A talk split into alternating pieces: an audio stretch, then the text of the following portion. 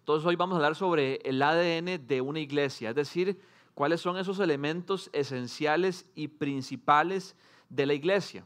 Y tal vez como para ayudarnos un poco, quiero que pensemos en cuáles son eh, los, las cosas principales de una casa. Yo creo que todos estaremos de acuerdo en que ocupamos agua, ocupamos luz y ocupamos comida. Y yo puse entre paréntesis que tal vez internet. Y hoy me di cuenta que no, que sí lo ocupamos. Yo llevo tres días sin internet porque me harté de cabletica y, y, me, me quiero volver loco. Me quiero volver loco sin internet. Pensé que no lo ocupaba, pero me he dado cuenta que lamentablemente se ha vuelto parte importante de nuestra vida. ¿Verdad? Se ocupa agua, luz, comida e internet. Ahora quiero que piensen en cuáles son esas cosas que no pueden faltar en su refri, en la refri de su casa o en su despensa. Posiblemente ya hicieron la lista, ¿verdad? En mi casa, ojalá que no falte el café, porque a mi esposa le encanta tomar una buena taza en la mañana apenas se levantan. Conozco amigos donde no falta la coca, la Coca-Cola. Tengo amigos donde no falta la salsa de tomate. Tengo amigos donde no falta la ensalada. ¿Ya pensaron qué es lo que no puede faltar en su casa? Cerveza. Ahí tenemos un buen alemán. Bueno, y vamos a estudiar cuáles son esos ingredientes que no podrían faltar en la iglesia, que, que hacen que la receta de la iglesia sirva como Dios la diseñó. Y antes de verlos, quiero hacer una aclaratoria. Con cada uno de los cuatro ingredientes que vamos a ver hoy, no se vale ser ni mañoso ni delicado. Como cuando yo voy a McDonald's y me pido una queso hamburguesa y pido que le quiten los pepinillos. No se vale ser así. Por cierto, estoy en un debate, no sé si se dice queso hamburguesa o queso burguesa. Queso burguesa. Bueno, yo digo queso hamburguesa. Entonces no se vale decir, ah, bueno, el ingrediente 1 y el 3 sí me gusta, pero los pepinillos quítemelo. La iglesia fue lo que Dios diseñó y para que funcione bien tiene que eh, tiene que ejecutarse y tiene que funcionar según la receta original del chef que es Dios. Y hoy vamos a estudiar cuáles son esos ingredientes. Y por eso es que vamos a estar enfocados en un pasaje del Nuevo Testamento que nos habla sobre los orígenes de la iglesia en el Nuevo Testamento. Vamos a estudiar el pasaje donde aparece por primera vez la palabra iglesia después de que Jesús murió y resucitó. La palabra iglesia la encontramos en el Nuevo Testamento, en los Evangelios, en dos ocasiones, en la boca de Jesús, y después de eso la encontramos por primera vez en el pasaje que vamos a estudiar hoy. Muchos se refieren a esta iglesia como la iglesia primitiva o la iglesia que fundaron los doce discípulos. Y es importante volver al origen porque dígame si no es cierto que cuando volvemos al comienzo de algo, recordamos el propósito para el cual fue creado algo. De fijo, los matrimonios aquí presentes han tenido que recordar ese momento en el que decidieron tomar la decisión de casarse y pasar juntos por el resto de la vida. O de fijo, aquí los deportistas presentes han tenido que recordar por qué razón están entrenando para algo. Porque muchas veces lo olvidamos en el camino, pero cuando volvemos al principio, Dios nos refresca. Entonces hoy vamos a estudiar la iglesia que comenzó hace más de dos mil años en el pasado para que hoy en el presente Dios nos refresque. Vamos a estudiar la iglesia de Hechos 2.42 y escogimos este pasaje eh, porque también es, el, es en el cual está inspirado nuestro nombre. Entonces, si tienen sus Biblias, los voy a invitar a ir a Hechos 2, 36 al 47. Y vamos a leerlo todo y luego vamos a ir profundizando. Dice así, Hechos 2, 36 al 47 dice, este es Pedro hablando. Por tanto, sépalo bien todo Israel que a este Jesús, a quien ustedes crucificaron, Dios lo ha hecho Señor y Mesías. Cuando oyeron esto, todos se sintieron profundamente conmovidos y les dijeron a Pedro y a los otros apóstoles, hermanos, ¿qué debemos hacer? Arrepiéntanse y bautícense, bautícese cada uno de ustedes en el nombre de Jesucristo para perdón de sus pecados, les contestó Pedro, y recibirán el don del Espíritu Santo en efecto, la promesa es para ustedes, para sus hijos y para todos los extranjeros, es decir, para todos aquellos a quienes el Señor nuestro Dios quiera llamar. y con muchas otras razones les exhortaba insistentemente, sálvense de esta generación perversa. Así pues, los que recibieron su mensaje fueron bautizados y aquel día se unieron a la iglesia unas tres mil personas. Se mantenían firmes en las enseñanzas de los apóstoles, en la comunión, en el partimiento del pan y en la oración. Todos estaban asombrados por los muchos prodigios y señales que realizaban los apóstoles. Todos los creyentes estaban juntos y tenían todo en común. Vendían sus propiedades y posesiones y compartían sus bienes entre sí según la necesidad de cada uno. No dejaban de reunirse en el templo ni un solo día. De casa en casa partían el pan y compartían la comida con alegría y generosidad, alabando a Dios y disfrutando de la estimación general del pueblo y cada día el Señor añadía al grupo los que iban siendo salvos. Entonces, el primer ingrediente que encontramos en este pasaje, que es parte de la receta original de la iglesia, es a Jesús como Cristo y Señor en el centro de su pueblo. Del versículo 36 al 41 encontramos que Jesús es el ingrediente principal de esta iglesia que estaban haciendo. Este ingrediente es tan trascendental que sin Jesús no tiene sentido hablar o pensar de una iglesia. Jesús es el comienzo, Jesús es el centro y Jesús es el final de la iglesia. Jesús es el comienzo porque fue gracias a su obra en la cruz y a su resurrección de entre los muertos que podemos tener comunión con Dios, podemos tener una relación con Dios, podemos ser hijos de Dios y por lo tanto conformar un solo pueblo. Jesús no solamente es el comienzo, sino también el centro, porque Jesús es lo que nos une en medio de toda la gama de iglesias en Costa Rica y alrededor del mundo, con sus particularidades, con sus diferencias, con sus sabores y colores, Jesús es lo que nos une, Jesús es, lo que nos mantiene en el centro y Jesús es también el final, porque todo lo que la iglesia hace debería ser para la gloria de Dios. Y cuando Cristo vuelva por nosotros, su pueblo, a quien hoy adoramos sin poder ver, estaremos enfrente de Él y viviremos con Él para siempre. Entonces Jesús es este primer ingrediente de la iglesia. Muchas veces hemos estudiado este pasaje de Hechos 2.42 que tiene demasiada carne y nos enfocamos únicamente en eso, pero yo quise arrancar desde el 36 para que veamos cómo sin Jesús, que fue lo que Pedro estaba predicando, no era posible que esta iglesia pudiera levantarse. Y para entender estos primeros versículos necesitamos un poquito de contexto. El que está hablando, les dije, es el apóstol Pedro y lo que estamos leyendo es el final de su primer sermón. Antes de Pedro y este primer sermón, Jesús era quien daba los sermones. Jesús dio el sermón del monte. Jesús era quien daba las enseñanzas. Pero ahora, después de que Jesús resucitó y fue llevado por ángeles al cielo, la chamba era los discípulos. Y los discípulos tenían la responsabilidad de continuar lo que Jesús había comenzado. Para que tengamos una idea más clara, este primer sermón de Pedro ocurrió tan solo 50 días después de la crucifixión de Cristo. ¿Y cómo sabemos esto? Porque Pedro estaba predicando en el día Pentecostés, un día donde se le, e, era, un festival judío que ocurría siete semanas después de la Pascua y Cristo había muerto en Pascua. Entonces, imagínense, la muerte de Jesús estaba fresquititita. Y Pedro, 50 días después, le llega el momento de que tiene que predicar su primer sermón. Pedro pudo haber dicho muchas cosas, era su momento de, fama, era su momento donde ahora la atención estaba sobre él. Pero Pedro no, no, aprovechó este momento para enfocar las vistas sobre él, sino sobre aquel que había muerto y resucitado.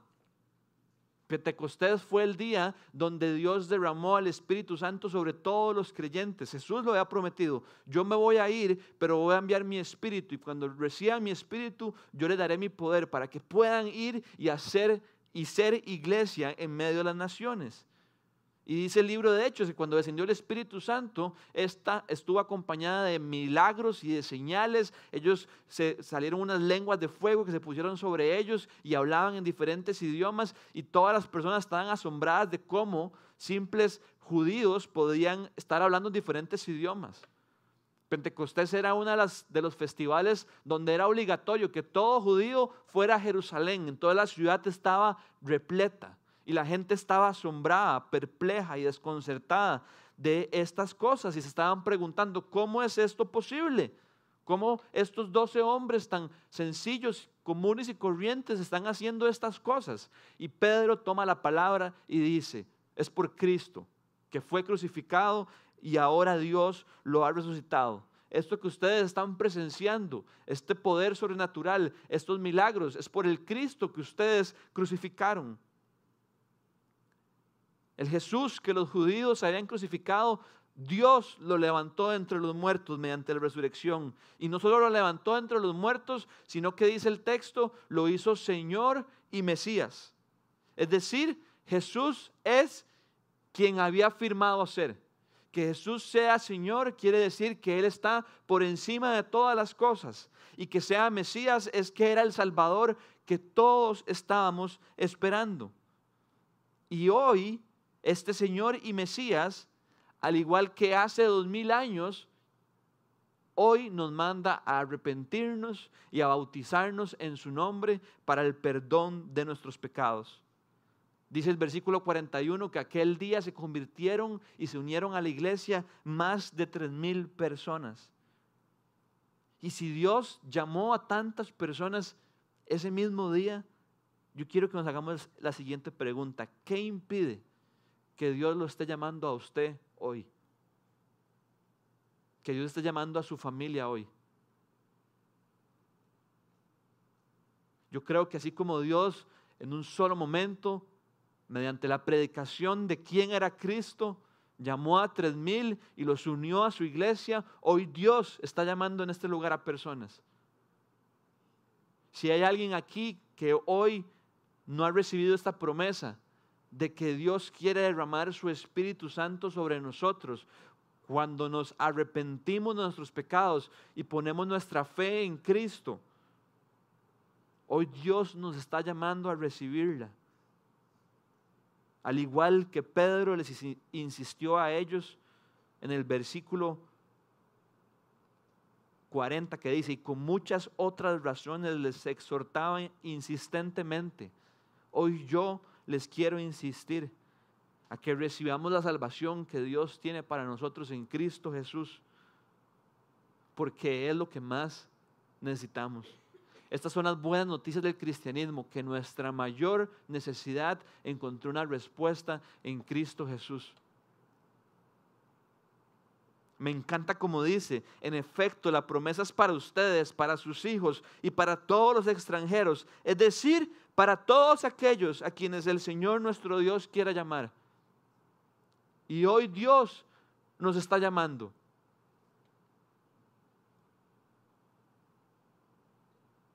Yo les quiero insistir a que respondamos a ese llamado.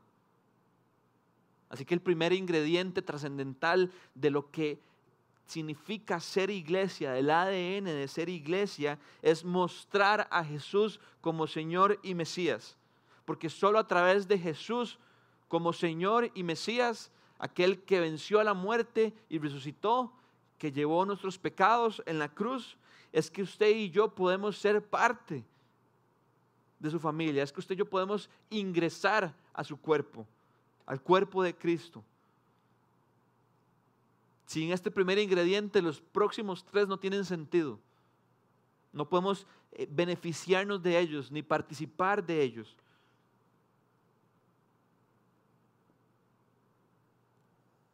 Entonces vimos del 36 al 41 y ahora vamos a ver del 42 al 47, donde encontramos los otros tres ingredientes. Y este pasaje es muy importante para nosotros, para Casa 242, porque como ya les dije, es basado en este versículo Hechos 2.42, en el cual está inspirado nuestro nombre. ¿Por qué? Porque queremos aspirar a ser este tipo de comunidad. No creemos que ya estamos ahí, pero queremos siempre apuntar ahí. Y el segundo ingrediente que vemos en Hechos 2.42 es el siguiente. Dice que se mantenían firmes en las enseñanzas de los apóstoles, en la comunión, en el partimiento del pan y en la oración. El segundo ingrediente es firmeza en la enseñanza de los apóstoles. Nuestro Dios, el Dios de la Biblia, es un Dios que ha decidido revelarse y comunicarse a nosotros. Desde el principio de la creación ha sido así. Nos creó para que podamos tener una relación con Él y podamos tener comunión con Él. Y para que a través de esa relación Él sea glorificado y nosotros podamos disfrutar de su amor y de su gloria.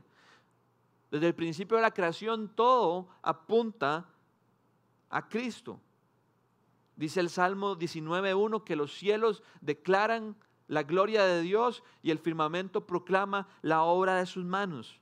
Dice Pablo en Romanos 1.20 que desde la creación del mundo las cualidades invisibles de Dios se perciben claramente a través de, de lo que Él creó. Estos dos textos nos hablan de lo que se conoce como revelación general. Y este concepto lo que quiere comunicar es que Dios se revela al género humano mediante lo que ha creado de que lo que Dios ha creado es suficiente para que todo ser humano pueda decir, existe un Dios. Sin embargo, la revelación general no es suficiente para que nosotros podamos decir que ese Dios es Cristo y que por lo tanto podamos disfrutar de la salvación que Él tiene para nosotros. Y por eso es que necesitamos la revelación especial, es decir, la escritura que nos habla acerca de quién es Cristo Jesús.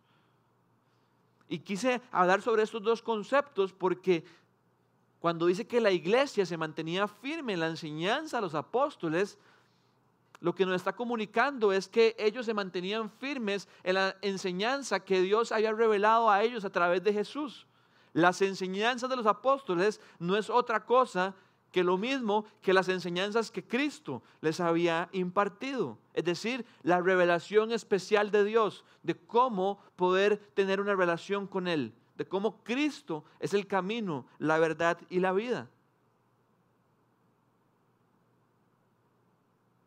Nuestra Biblia, la palabra de Dios, está conformada por los escritos de los apóstoles en el Antiguo Testamento y está conformada por los escritos de los apóstoles dije, repetí apóstoles, de los profetas en el Antiguo Testamento y de los apóstoles en el Nuevo Testamento. Tanto los profetas como los apóstoles fueron inspirados por el Espíritu Santo para dejar por escrito lo que Dios quería que nosotros supiéramos para revelarse a nosotros y que nosotros pudiéramos acercarnos a Él. Veamos lo que dice Efesios 3 del 2 al 5. Dice Pablo, sin duda se han enterado del plan de la gracia de Dios que Él me encomendó para ustedes. Es decir, el misterio, cuando, cuando el Nuevo Testamento habla de misterio, no puedo decir que siempre porque no lo he estudiado, pero 99.9% seguro habla de Cristo. Cristo es el misterio. Es decir, el misterio que me dio a conocer por revelación, como ya les escribí brevemente. Al leer esto podrán darse cuenta de que comprendo el misterio de Cristo. Ahí está, ¿verdad? Ese misterio, dice Pablo, que en otras generaciones no se les dio a conocer a los seres humanos, ahora se les ha revelado por el Espíritu a los santos, apóstoles y profetas de Dios. Apóstoles, Nuevo Testamento, profetas de Dios, Antiguo Testamento. No era algo solo de Pablo, veamos ahora cómo lo pone Pedro. Segunda de Pedro 3, del 1 al 2, dice así, queridos hermanos, esta ya es la segunda carta que les escribo. En las dos he procurado refrescarles la memoria para que con una mente íntegra recuerden la palabra que los santos profetas pronunciaron en el pasado y el mandamiento que nuestro Dios, que dio nuestro Señor y Salvador por medio de los apóstoles. Entonces, cuando Pedro está hablando, cuando, cuando, cuando en Hechos encontramos de que se mantenían firmes en las enseñanzas de los apóstoles, está hablando de que se mantenían firmes en la palabra de Dios. Y nosotros deberíamos sentirnos privilegiados de que a diferencia de los profetas y de los apóstoles, nosotros hoy en día tenemos la palabra de Dios completa, los 66 libros de la escritura, en el cual Dios se nos revela y quiere que le conozcamos y aprendamos a caminar con Él y amarlo y a qué le agrada y a qué le gusta.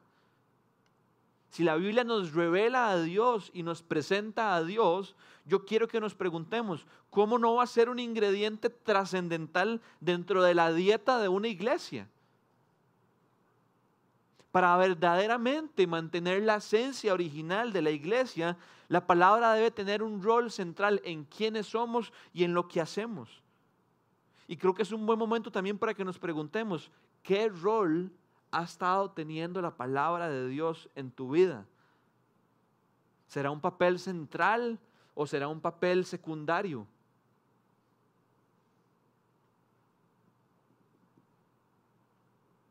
Mantenerse firmes en la enseñanza de los apóstoles para nosotros significa varias cosas.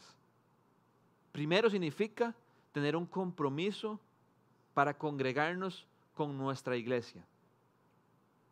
Para que fin de semana tras fin de semana, tras fin de semana, tras fin de semana, podamos ser nutridos mediante la predicación de su palabra. Usted y yo no podemos pretender que estamos manteniéndonos firmes en la enseñanza de la Biblia si únicamente la estudiamos en nuestra casa. Dios ha diseñado que el creyente se reúna de una manera semanal, con una frecuencia semanal, para que pueda ser recordado constantemente de las verdades de quién es Dios y que Dios pueda nutrir nuestra alma. Yo creo que es una de las razones principales por las cuales nos reunimos semanalmente, porque Dios en su gracia sabe que nosotros lo olvidamos. Olvidamos lo que se nos ha revelado aquí. Y ocupamos que por la gracia de Dios nuestros pastores y el resto de la congregación nos anime y nos recuerde quién es ese Dios por el cual estamos aquí presentes. ¿Quién es ese Dios que nos ha convocado? ¿Quién es ese Dios al que adoramos y a quien cantamos y a quien aplaudimos y a quien celebramos? Una vez leí que en la vida cristiana reunirnos es necesario para la supervivencia espiritual. Y yo lo he visto como un testimonio. Yo camino con Cristo desde los 13 años y hoy tengo 30. Y he visto como mis amigos con los que crecí en la adolescencia, en el colegio y la universidad, muchos hoy no caminan ya más con Dios. Porque yo soy muy especial. No, yo creo que porque en algún momento descuidaron ser parte de una congregación. Cada vez, oigan esto bien, cada vez que nos reunimos y la palabra de Dios es predicada y enseñada y nosotros, su pueblo, la escuchamos, es una ventana de Dios para bendecir nuestra vida. Es una ventana en el tiempo. En la Biblia hay dos palabras para tiempo, cronos y kairos. Cronos es el tiempo consecutivo, como los segundos que está marcando mi reloj. Y Cairo significa ventana de oportunidad. Es, es, un tiempo específico. Es un tiempo que Dios ha escogido con un propósito en especial. Cada vez que la palabra de Dios es predicada, es enseñada, es leída, es un Kairos de Dios. Es una ventana de Dios para tocar nuestra vida. No solamente es importante que nos reunamos para escuchar la palabra de Dios siendo predicada, sino para escuchar la palabra de Dios siendo cantada y que nosotros las cantemos. Colosenses 3:16 dice lo siguiente, dice, que habite en ustedes la palabra de Cristo con toda su riqueza. Y veamos cómo describe qué es eso. Dice que es instruyéndonos, aconsejándonos. Ven, ven cómo es algo corporativo, ven cómo es algo de, de, que estamos juntos y estamos reunidos. Y ven qué interesante. Instruyéndonos y aconsejándonos, ¿cómo? Con toda sabiduría, cantando salmos, himnos y canciones espirituales a Dios, con gratitud de corazón. Nuestras canciones deberían hablar de quién es ese Dios para que también una vez podamos recordarlo una vez más y que lo que cantamos con nuestra boca pase por nuestra cabeza y llegue a nuestro corazón. Todo lo primero que requiere mantenerse firme en la enseñanza de los apóstoles es tener un compromiso con nuestra congregación y reunirnos semanalmente. Segundo, requiere una búsqueda diaria para relacionarnos con Dios y su palabra para que ésta nos transforme mientras la meditamos, mientras la leemos, mientras la estudiamos. Y quiero que veamos el ejemplo de Esdras. Esdras 7:10 dice que Esdras se había dedicado por completo a estudiar la ley del Señor, a ponerla en práctica y a enseñar sus preceptos y normas a los israelitas. La palabra dedicarse, como dice ahí, expresa una intencionalidad clara, ¿verdad? Qué lindo sería que todos nosotros pudiéramos seguir el ejemplo de Esdras. Qué lindo que pudieran decir de todos nosotros, es que Mau, es que Rosibel, es que Brian, es que Bernal se dedican a estudiar la palabra de Dios. Las jerarquías en la iglesia solo cosas negativas producen. Y una de las cosas negativas que producen es que de una manera absurda alejan este libro de la mayoría y lo hace que la mayoría lo asocie con algo de unos pocos. Pero la Biblia es para todos. Dedicarse a estudiar la Biblia no es algo de los pastores, es lo que Dios quiere para sus hijos. Y vean qué completo es el ejemplo de Esdras, que no solamente se dedicaba a estudiarla, sino a ponerla en práctica. Porque una cosa es estudiarla y otra cosa es vivirla. Y aún más completo, a estudiarla, ponerla en práctica y a enseñarla a los demás. A compartirla, a no guardárnosla. Entonces implica tener un compromiso con nuestra iglesia, implica tener una búsqueda diaria en nuestra casa. Y tercero, implica un estilo de vida simple y sencillo, donde hacemos de la Biblia parte diaria de nuestra cotidianidad. Jesús dijo, no solo de pan vive el hombre, sino que de toda palabra que sale de la boca de Dios. Así como ocupamos el pan diario y Dios, Jesús nos enseñó a pedir por el pan diario, de igual manera la palabra es importante en nuestro día a día. Quiero leerles 1 Timoteo 4:13 que dice así. En tanto que llego, le escribe Pablo a Timoteo, dedícate a la lectura pública de las escrituras y a enseñar y animar a los hermanos. Un día eso estaba conversando con Joe, que es el encargado del grupo de los jueves de 18 a 40 años, sobre cómo muchas veces hemos menospreciado el poder que hay en simplemente leer la Biblia con alguien más. Acordémonos que estamos hablando de un contexto de comunidad. Y de hecho yo me preguntaba, machacho, ¿cuándo fue la última vez que usted se reunió con alguien nada más a leer la Biblia? Y yo le dije, pucha, ma, tengo un rato no hacerlo. Tengo un rato no hacerlo. No, no, no de llevar un estudio preparado, de decir, ok, voy a prepararme, voy a sentarme, voy a preparar un estudio y en 15 días nos vemos. Teo, ok, no, no. Teo, veámonos. Sí, ¿a dónde? En la tetera, ok, Cafecito, sí. Llego, hablo con Teo, ahora sí le damos este capitulito, comentémoslo. Sencillo, nada, nada, nada preparado, nada planificado. Nada más tiempo de lectura juntos entre los hermanos y hermanas. Y mientras preparaba la charla, Dios como que me recordó esto que conversé con Joe de cómo muchas veces somos muy buenos para ser peloteros, para hacer comunidad, para ir a nuestras casas, para ver la mejenga, para mejenguear, para jugar juegos de mesa, para almorzar, para cenar, para todo. Y eso es buenísimo, es parte de ser comunidad. Por eso hoy tenemos arroz con pollo a la salida. No tiene nada de malo vacilar y pasarla bien. Pero nuestras relaciones nunca llegarán a tener el potencial que podrían tener si en nuestras relaciones no no involucramos la palabra de Dios en nuestras conversaciones. No tiene que ser forzado ni fingido. No tiene que ser todo un capítulo. Podemos arrancar con un versículo. Ayer un miembro de esta iglesia me invitó a su casa a cenar. Y yo estaba ahí y, cuando llegué vi que también habían diferentes personas, éramos como 10. Y como que en un momento como que todo el mundo se volvió a ver y dijimos, ¿qué hacemos? Y alguien dijo, veamos esta serie. Y yo dije, no, no, esa serie yo no la quiero ver, nada que ver. Y entonces me dijeron, bueno, proponga usted entonces, ¿qué hacemos?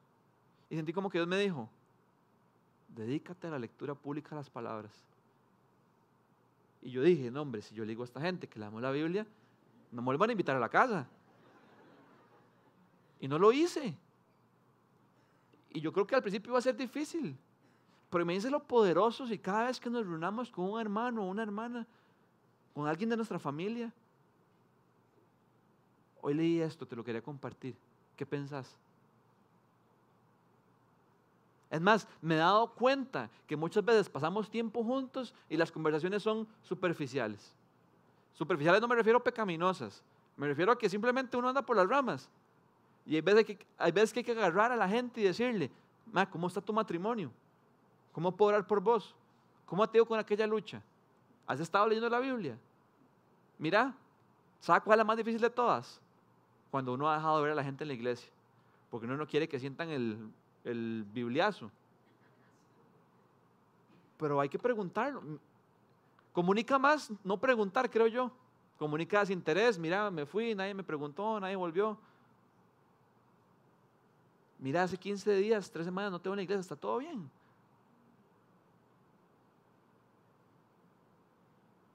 Lo que quiero decir con este tercer punto es que mantenernos firmes en la enseñanza de los apóstoles no solamente es algo formal cuando estamos aquí o algo formal cuando estamos en nuestra casa y apartamos un tiempo para estar con Dios, implica que sea nuestro pan diario, nuestro pan cotidiano, en nuestras relaciones, el va y viene, lo que comparto. Entonces, primer ingrediente, Cristo Jesús como el Señor y el Mesías, sin Él no podríamos ser iglesia. Segundo ingrediente, mantenernos firmes en la palabra de Dios. Tercer ingrediente, dice Hechos 2.42, que se mantenían firmes, puedes ponerlo porfa, Hechos 2.42, que se mantenían firmes en la comunión y en el partimiento del pan. El tercer ingrediente es mantenernos firmes siendo comunidad, firmes en la comunión. Yo no sé si lo notaron, pero este pasaje está lleno como de destellos de familia. Ojo todo lo que dice. Nos habla de que la iglesia de los primeros creyentes se mantenía firme en la comunión, de que estaban juntos y que tenían todo en común, de que compartían sus posesiones según las necesidades de los demás, de que no dejaban de reunirse ni un solo día y de que compartían la comida con alegría y generosidad. Todos estos elementos describen a la perfección el significado de comunión. Cuando usted y yo leemos ahí que se mantenían firmes en la comunión, en el lenguaje original lo que aparece es la palabra koinonía, que lo que comunica es compañerismo, unidad y una meta en común. Entonces, cuando dice que se mantenían firmes en la comunión, es que se mantenían firmes en el compañerismo, en ser familia en estar unidos. Y yo estoy seguro que este es uno de los ingredientes que la mayoría de nosotros buscamos dentro de una iglesia. De hecho, esa es la razón por la cual esta iglesia no se llama Iglesia 242, sino Iglesia Casa 242. Porque queremos que en esta iglesia todas las personas puedan encontrar un sentido de pertenencia, donde las personas puedan encontrar un lugar seguro, donde se puedan sentir en intimidad, donde las personas puedan encontrar descanso, donde literalmente se puedan sentir como en su propia casa.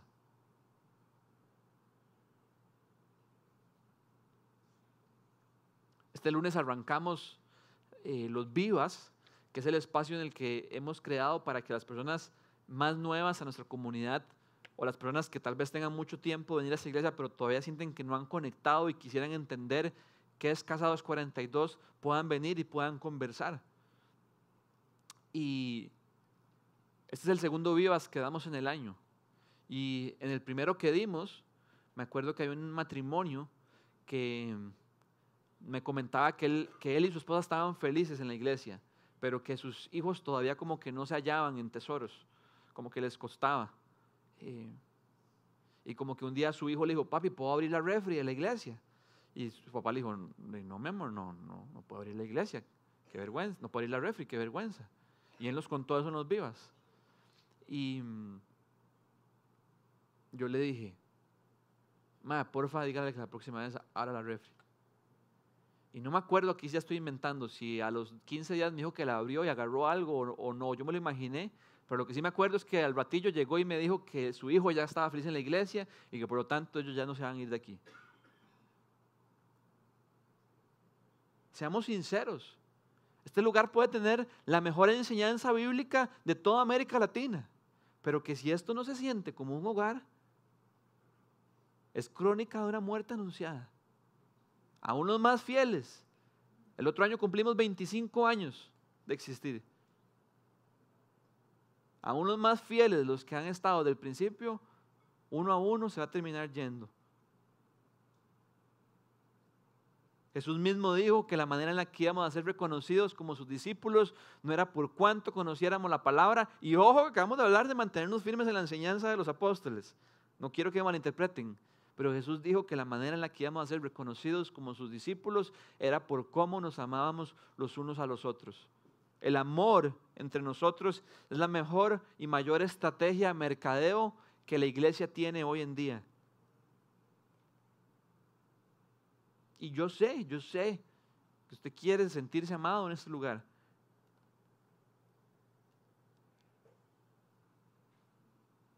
Y oro, oro a Dios para que así sea.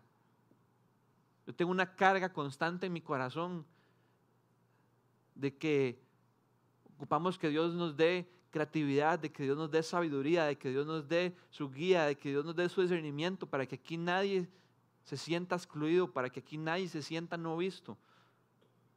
Es un reto, porque somos muchos. Pero como decía Rodri la semana pasada, no podemos seguir creyendo que es algo solo de unos pocos.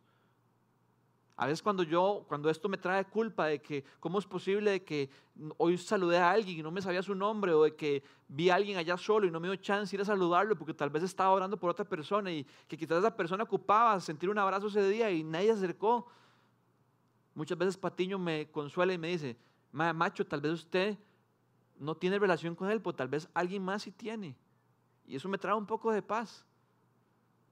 Pero la pregunta es si todos estamos siendo parte del esfuerzo para que todos tengamos relación con todos. Dios quiere que nos pastoreemos los unos a los otros. Si un miembro de esta comunidad está esperando a que alguno de los pastores lo invite a su casa para sentirse parte, tal vez le toque esperar mucho tiempo porque somos muchos.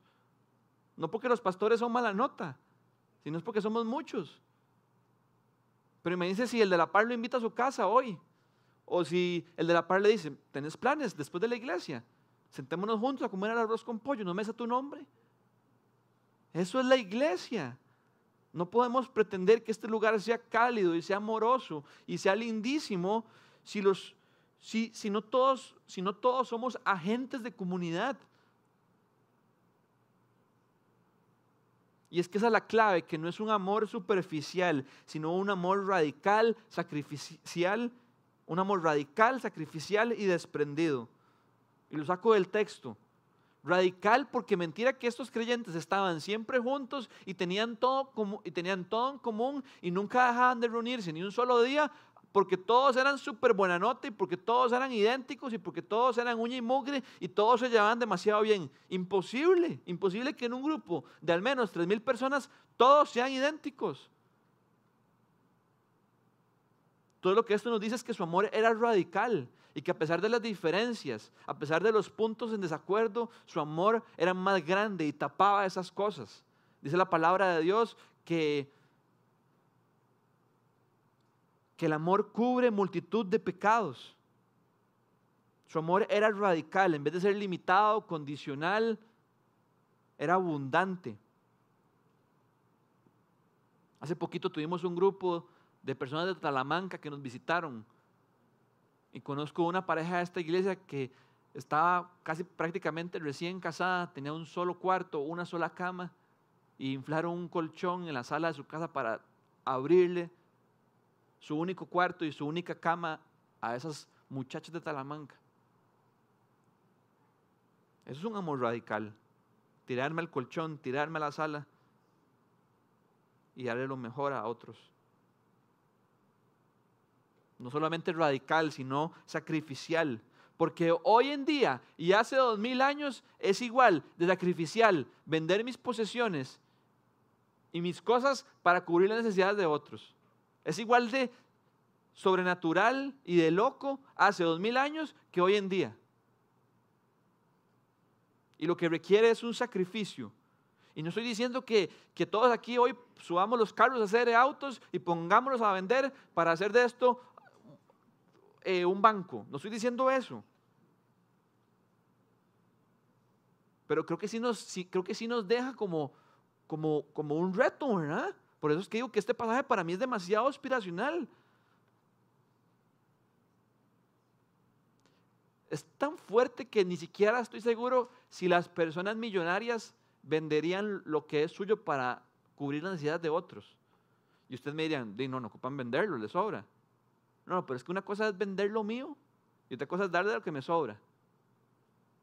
Si yo llego donde Cristiano Ronaldo y le digo, Cristiano, venda ese carro para poder bendecir a esta gente, Cristiano seguro decía, no, no, yo voy a agarrar de este menudillo y lo doy.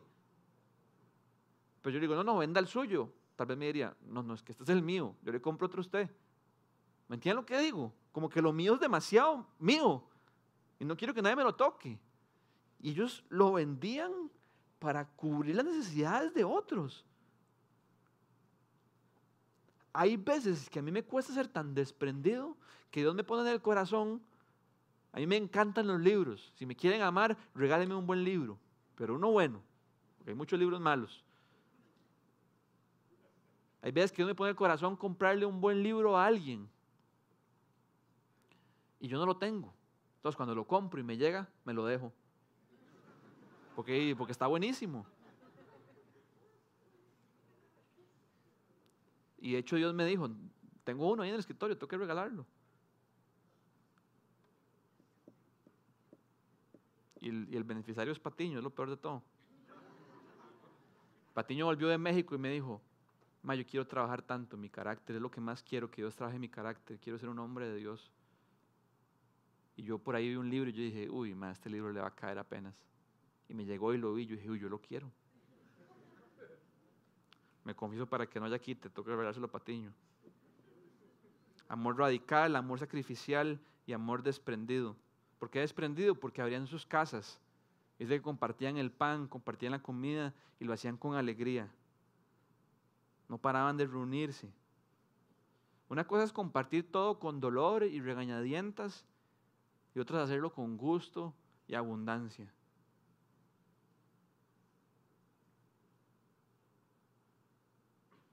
Este amor brota una conciencia de que lo mío no es mío, sino que es de Dios y está para el servicio de su reino. Tengo dos fines de semana seguidos de que un amigo, un hermano en la fe, que ya ni siquiera viene a esta iglesia, va a otra iglesia, me escribió para ver si yo le podía prestar uno de mis carros. No es que tengo muchos, pero tengo, tenemos dos en mi casa, mi esposa y yo. Y el fin de semana casi solo usamos uno, porque andamos juntos. Y entonces me dijo, el taller, como 15 días, ¿me puedes prestar uno de tus carros? Y yo le dije, obvio, ahí está guardado, úselo. Y cuando llegó a recogerlo, me dijo, ma, qué, lindo, qué lindo, qué lindo. Cuando alguien me pregunte que de quién es este carro, va a decirle que es de un hermano en Cristo. Y, y era, un, era, era solo un fin de semana. Y ayer me, me ocupó el carro de nuevo. Y cuando solo esa frase yo dije, ¿cómo no se lo va a prestar? Ojalá alguien le pregunte para que pueda decir es un hermano en Cristo. No para que digan es de Sergio, sino para que alguien diga, ah, mira, si son los hermanos en Cristo, se prestan los carros. Un amor desprendido, sacrificial, radical. Y si ustedes son como yo, me imagino que, están, que se están preguntando de dónde surgía ese tipo de amor, de dónde brotaba, de dónde florecía un amor tan sobrenatural y tan atípico pues definitivamente no surgía de ellos mismos, porque en realidad no hay diferencia entre nosotros y ellos. Entonces adivinen cuál es la respuesta. Jesucristo. ¿Surgía de Jesucristo? Pues claro que surgía de Jesús. Acordémonos que lo más probable, estos creyentes hace 50 días atrás habían visto a Jesús en la cruz, colgado, por ellos dando su vida por ellos. Por eso es que es tan importante estudiar los orígenes de la iglesia, porque estaba muy fresco quién era Jesús. Si usted y yo queremos este tipo de amor en nuestra vida, ¿saben cuál es la clave? A pesar de que haya dos mil años de distancia, pedirle al Señor que nos lleve cerca de la cruz. Porque cuando lo vemos ahí y vemos su amor, este amor florece, aunque cueste, aunque cueste regalarle el libro, pero el Espíritu Santo es más fuerte y nos lleva a amar. Vamos lo que dice Colosenses 13, 3, del 2 al 14. Por lo tanto, como escogidos de Dios, santos y amados, somos amados, somos amados. Revístanse de afecto entrañable y de bondad, de humildad, de amabilidad, de paciencia, de modo que se toleren unos a otros y se perdone alguno y se perdonen si alguno tiene queja contra otro. ¿Cómo? Así como el Señor los perdonó. Perdonen también ustedes. Por encima de todo, vístanse de amor, que es el vínculo perfecto. La medida de amor que es necesaria para que la iglesia sea una comunidad es la medida de amor con la cual Cristo nos amó a nosotros. Y el cuarto y el último ingrediente dice que se mantenían firmes en las enseñanzas de los apóstoles, se mantenían firmes en la comunión y se mantenían firmes en la oración. La oración es un acto de adoración donde en humildad reconocemos que dependemos de Dios. La oración es uno de los medios que Dios en su gracia nos ha dejado para comunicarnos con Él. La oración es un vehículo mediante el cual podemos interceder por otros. La oración es un medio en el cual Dios nos recuerda que somos sus hijos porque oramos a alguien a quien llamamos Padre. Entonces, si de aquel lado hay un Padre, eso me convierte a mí en un hijo. La oración es un espacio donde somos llenos del Espíritu Santo y experimentamos el poder de Dios. En fin, la oración es un recurso inagotable donde nos encontramos con el Señor y experimentamos su presencia. Y me dio la tarea de, de, ver en el libro de los Hechos todos los momentos donde se oraba. Y pasaron un montón de cosas después de la oración. Oraron para escoger al, a quien iba a reemplazar a Judas que había traicionado a Jesús. Em, oraron antes de escoger a los primeros diáconos, que eran como los que ayudaban a los apóstoles en, el avance del reino. Oraron, eh, vemos que Pedro tuvo una visión en Hechos 10 mientras estaba orando. Vemos que oraron por Pablo y Bernabé antes de enviarlo a las misiones. Oraban por los pastores y ancianos que nombraban en las iglesias que iban fundando. Cuando oraban ocurrían cosas sobrenaturales como, como terremotos, como cuando Pablo y Silas estaban en la cárcel y estaban cantando y orando y ocurrió un terremoto y Dios los sacó de la cárcel. Y sanaron enfermos mediante la oración. Entonces yo me pregunté y les pregunto, ¿podrá sobrevivir la iglesia sin la oración? Hechos 2.42 tiene un contexto más grande que lo agarramos desde el 36 y ese capítulo tiene un contexto más grande que es todo el libro de los Hechos y si vemos todo el libro de los Hechos nos damos cuenta que todo lo que ocurría era producto de que estos hombres y mujeres dependían del Señor y lo buscaban desesperadamente en oración.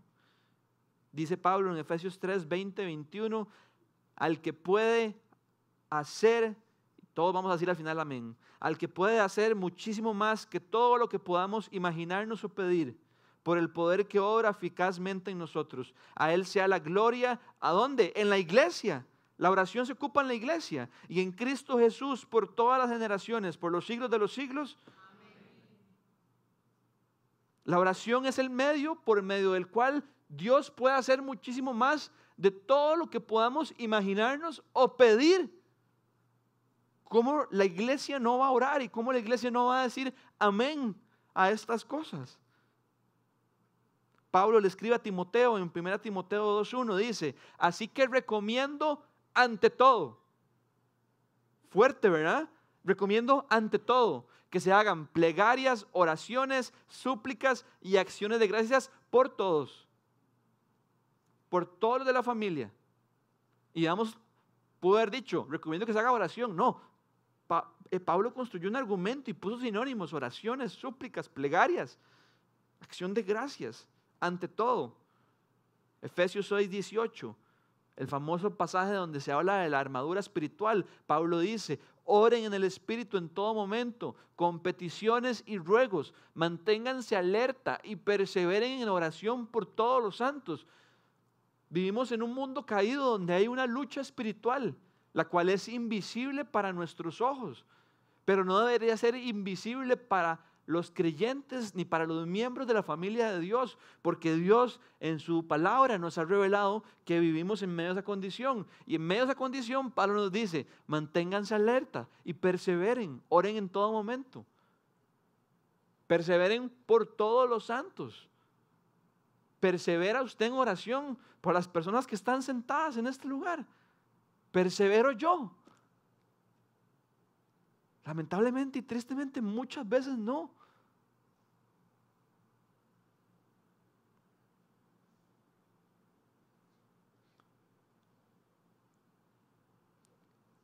No podemos cambiar la receta del chef. Cristo, la palabra, la comunidad y la oración. Quite cualquiera de esas y la iglesia se tambalea y deja de ser iglesia. Para terminar quisiera resaltar una frase que hemos visto, pero no hemos profundizado, y es la de que se mantenían firmes. Se mantenían firmes en las enseñanzas, se mantenían firmes en la oración, en la comunión. En otras versiones de la Biblia, en vez de mantenerse firmes, dice que perseveraban o que se dedicaban continuamente. Y creo que es una buena manera de terminar este mensaje, porque el llamado que Dios nos hace hoy es en el de mantener en el centro estos cuatro ingredientes. Mantenernos firmes, perseverar, dedicarnos continuamente. No tenemos que inventar el agua tibia. Veamos que aquí en este texto encontramos el corazón de la iglesia que fue fundada después de que Cristo murió y resucitó.